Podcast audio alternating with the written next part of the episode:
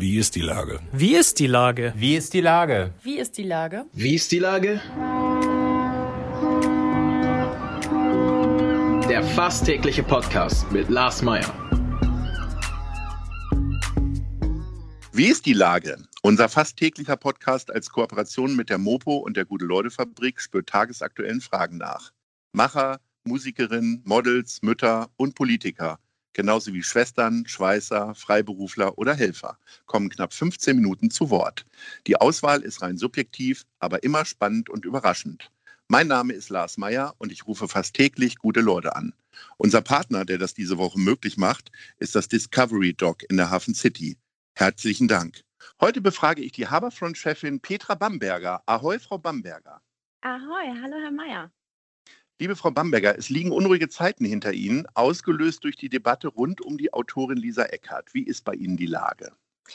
Naja, hinter uns liegen im Allgemeinen sehr unruhige Zeiten, würde ich sagen, nämlich ein ganzes Jahr voller hoher Wellengänge und ähm, Ungewissheiten und riesigen Herausforderungen. Und jetzt ähm, da wir die Kernzeit hinter uns haben, also das ist sozusagen diese 10 bis 14 Tage, wo jeden Tag ganz viel passiert und jetzt sind wir in der Nachspielzeit bis 18 Oktober, wo auch Pausen zwischen den Veranstaltungen sind äh, ist es ein erstaunliches Gefühl, das ja ist ganz unterschiedlich, erleichtert, glücklich, ähm, sehr müde und trotzdem müssen wir ja jetzt noch volle Kraft weiterfahren.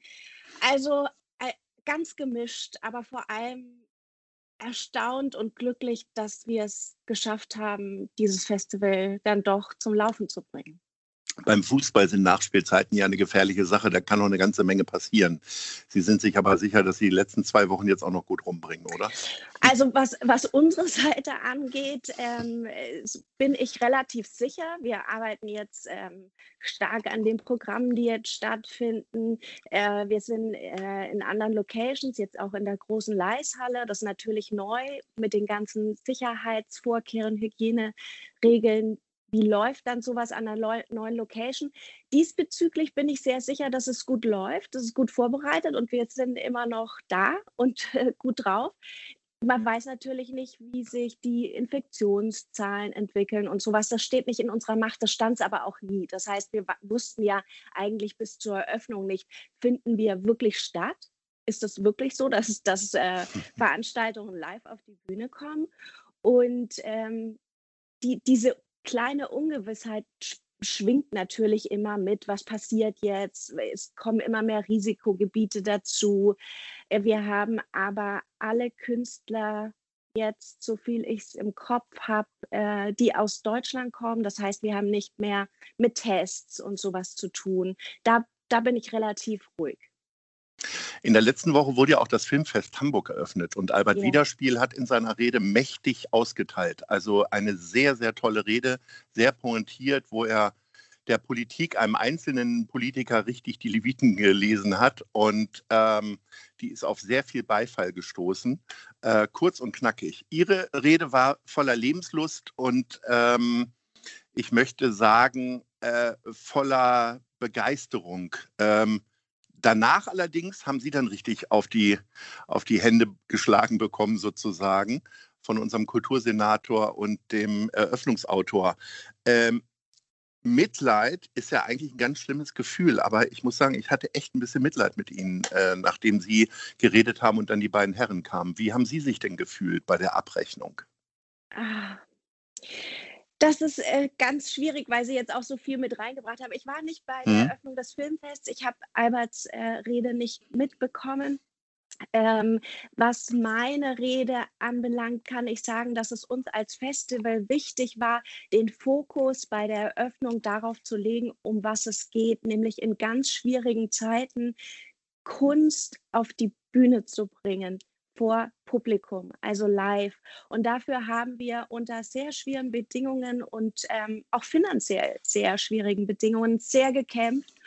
Und da ähm, im Vorfeld der Fokus vor allem auf einer Autorin lag, war es uns wichtig zu zeigen, das sind 120, sage ich jetzt ungefähr, Künstlerinnen und Künstler, die darauf brennen, wiederzukommen, die sich tolle Programme ausgedacht haben. Und ich habe meine Rede gar nicht so als ähm, launig oder wie Sie gerade sagen, so begeistert empfunden, sondern ich, ich war vor allem äh, ungläubig dazustehen und wirklich Menschen vor mir sitzen zu haben, nach all den Monaten, die ich nur vor einem Bildschirm verbracht habe und am Telefon, dass da wirklich jetzt wahr geworden ist, was wir versucht haben, nämlich dass wir zusammen da sitzen und Kunst machen. Und dafür habe ich und wir als Team wahnsinnig gekämpft. Wenn dann der Fokus wieder auf diese Causa Eckert, die das Festival ja auch sehr ins Wacken gebracht hat, ähm, gelenkt wird, dann ist es ein Moment, der wehtut. Das wäre gelogen, wenn ich sage, sowas geht an einem vorbei. Da ist so viel im Vorfeld auch richtig, aber wahnsinnig viel auch falsch äh, dargestellt worden. Es Was ist denn falsch dargestellt worden? Aufgebaut. Naja, man muss immer bedenken, dass das eine sehr komplexe Gemengelage war, die sich in Stufen entwickelt hat und wir immer versucht haben, jede Stufe äh, sozusagen ordentlich und richtig auch äh, zu behandeln. Das heißt, der Vorwurf war ja, man hätte Lisa Eckert ausgeladen wegen Antisemitismusvorwürfen, die sie als Kabarettistin erfahren hat. Ähm, Lisa Eckert wurde letztendlich nicht als Künstlerin für eine Veranstaltung eingeladen zum Festival, sondern ihr Text wurde von einer Jury ausgewählt, ohne darauf zu achten, ist das ein Mann oder eine Frau, welcher Verlag steckt dahinter, sondern nur ihr Text wurde ausgewählt. Daraufhin war sie eine von acht TeilnehmerInnen der vier Debütantensalons. Und was dann passiert ist, ist in Stufen passiert und im Nachhinein ist es immer ganz leicht zu sagen, hätte man besser machen können, hätte man schlauer machen können das war mir auch ganz wichtig bei der Rede und ich habe es ja auch angesprochen, ohne eben Namen zu nennen. Da waren Herausforderungen, die so noch nie da gewesen waren. Und wir haben versucht, die anzunehmen und so gut wie möglich zu ähm, lösen. Unser Aspekt war vor allem ein fairer Wettbewerb. Es ging nicht um eine Veranstaltung, sondern es ging um acht Autorinnen, die gleich behandelt werden sollten. Und äh, wir wollten einen sicheren Wettbewerb. Das heißt, wir, es war ja große Angst von Seiten des Veranstaltungsortes, die wir auch sehr ernst genommen haben. Und wir durften eine Autorin dort nicht auftreten lassen. Dass wir Fehler gemacht haben oder einen Fehler, würde ich sagen, ist klar. Aber es wurde im Nachhinein sehr äh, aufgebauscht, äh, über Cancel Culture äh, diskutiert. Frau Eckert wurde ja nicht das Wort verboten. Ihr Buch ist erschienen und ist auf der Bestsellerliste. Wir hatten uns vorher erkundigt, das Literaturhaus hat an der, ähm, an der Lesung mit ihr festgehalten, sie konnte in Hamburg auftreten. Also im Nachhinein dann ähm, ist da viel ähm, anders diskutiert worden und im Nachhinein ist man immer schlauer und deswegen ja, das ist ein Moment, wenn man dann da sitzt und auch unvorbereitet ähm, solche Reden anhören muss, die wehtun. Und vor allem die auch wehtun für diejenigen, die auch, auch angegriffen worden sind. Also, dass der Kultursenator sich da meldet, ich glaube, das ist relativ Vollkommen klar. Allerdings äh, bei der Eröffnungslesung klar. kam mir das vor wie eine so eine 20-minütige Abrechnung, weil ich glaube, der Text, äh, der vorgelesen wurde, der war ja fast länger als der eigentliche Eröffnungstext. Und äh, was macht man in diesen 20 Minuten eigentlich?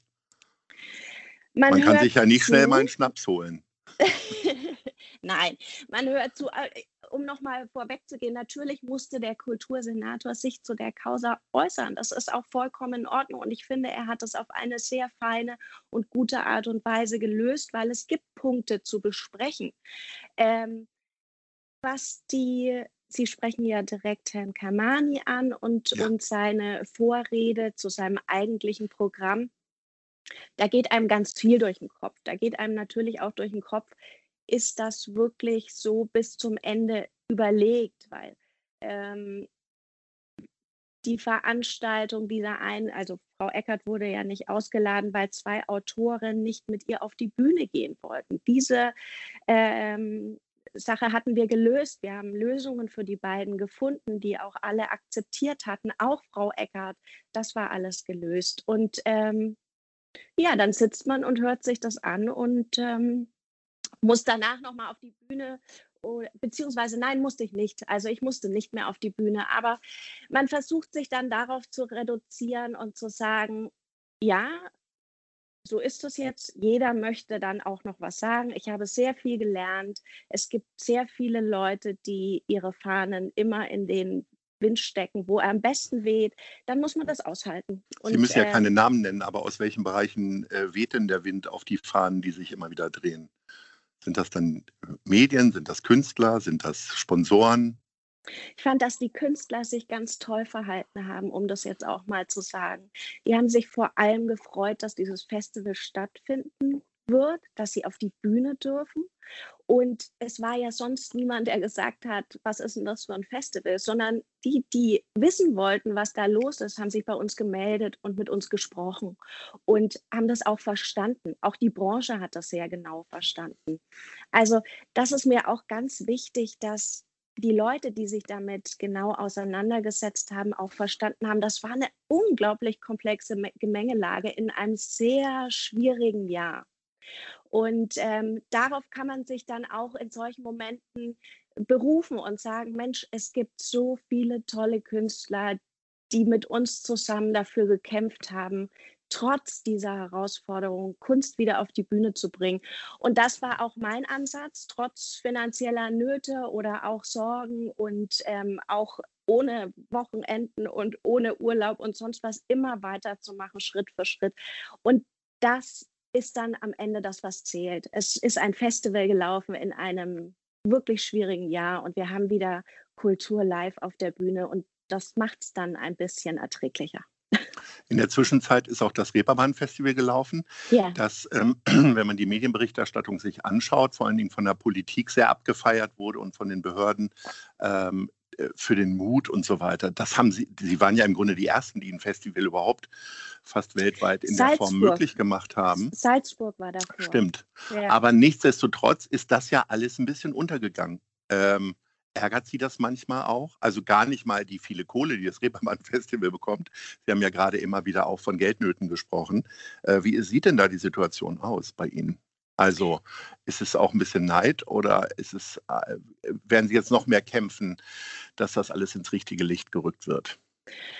Äh, Neid ist was, was mir fernliegt persönlich. Also da kann ich jetzt nur von mir sprechen. Ich bin überhaupt kein neidischer Mensch. Ich freue mich auch riesig fürs Reeperbahn-Festival und ich freue mich fürs Filmfest, dass die das hinbekommen haben. Und das Reeperbahn-Festival hat ja noch ganz andere ähm, Herausforderungen. Wir können ja unser Publikum auch abständig setzen ähm, und trotzdem irgendwie eine Stimmung erzeugen, äh, für das Reeperbahn Festival waren das ja noch ganz andere Herausforderungen. Deswegen freue ich mich in erster Linie.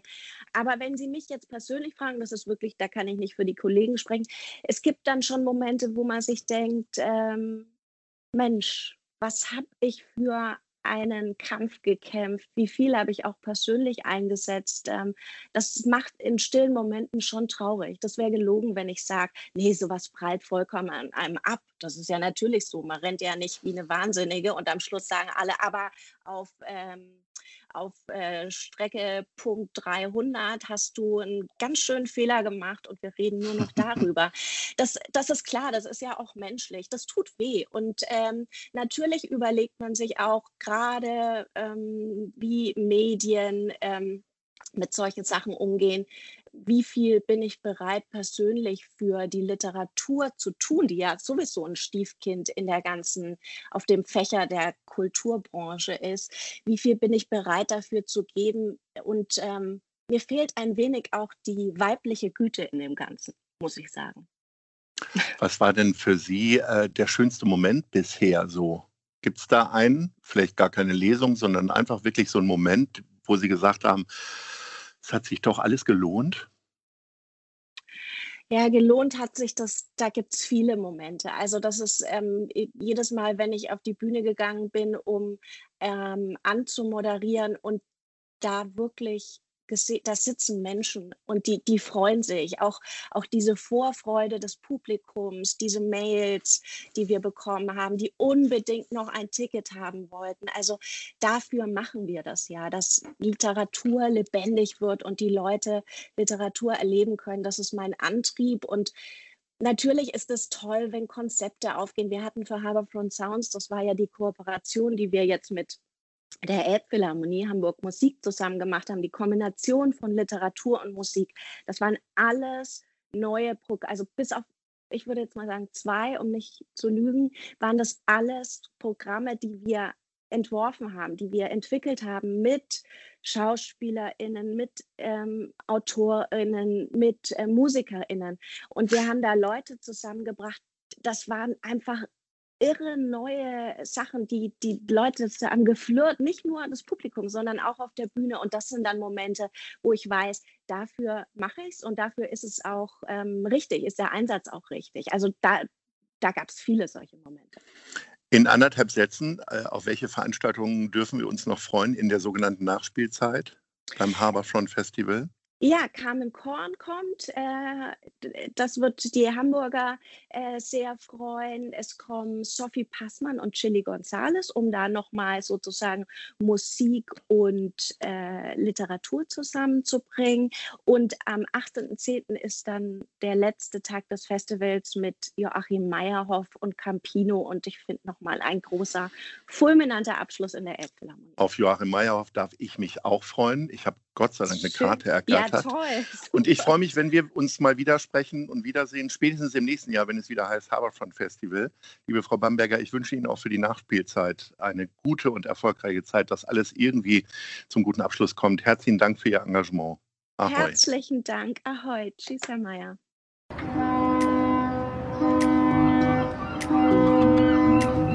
Dieser Podcast ist eine Produktion der Gute-Leute-Fabrik und der Hamburger Morgenpost.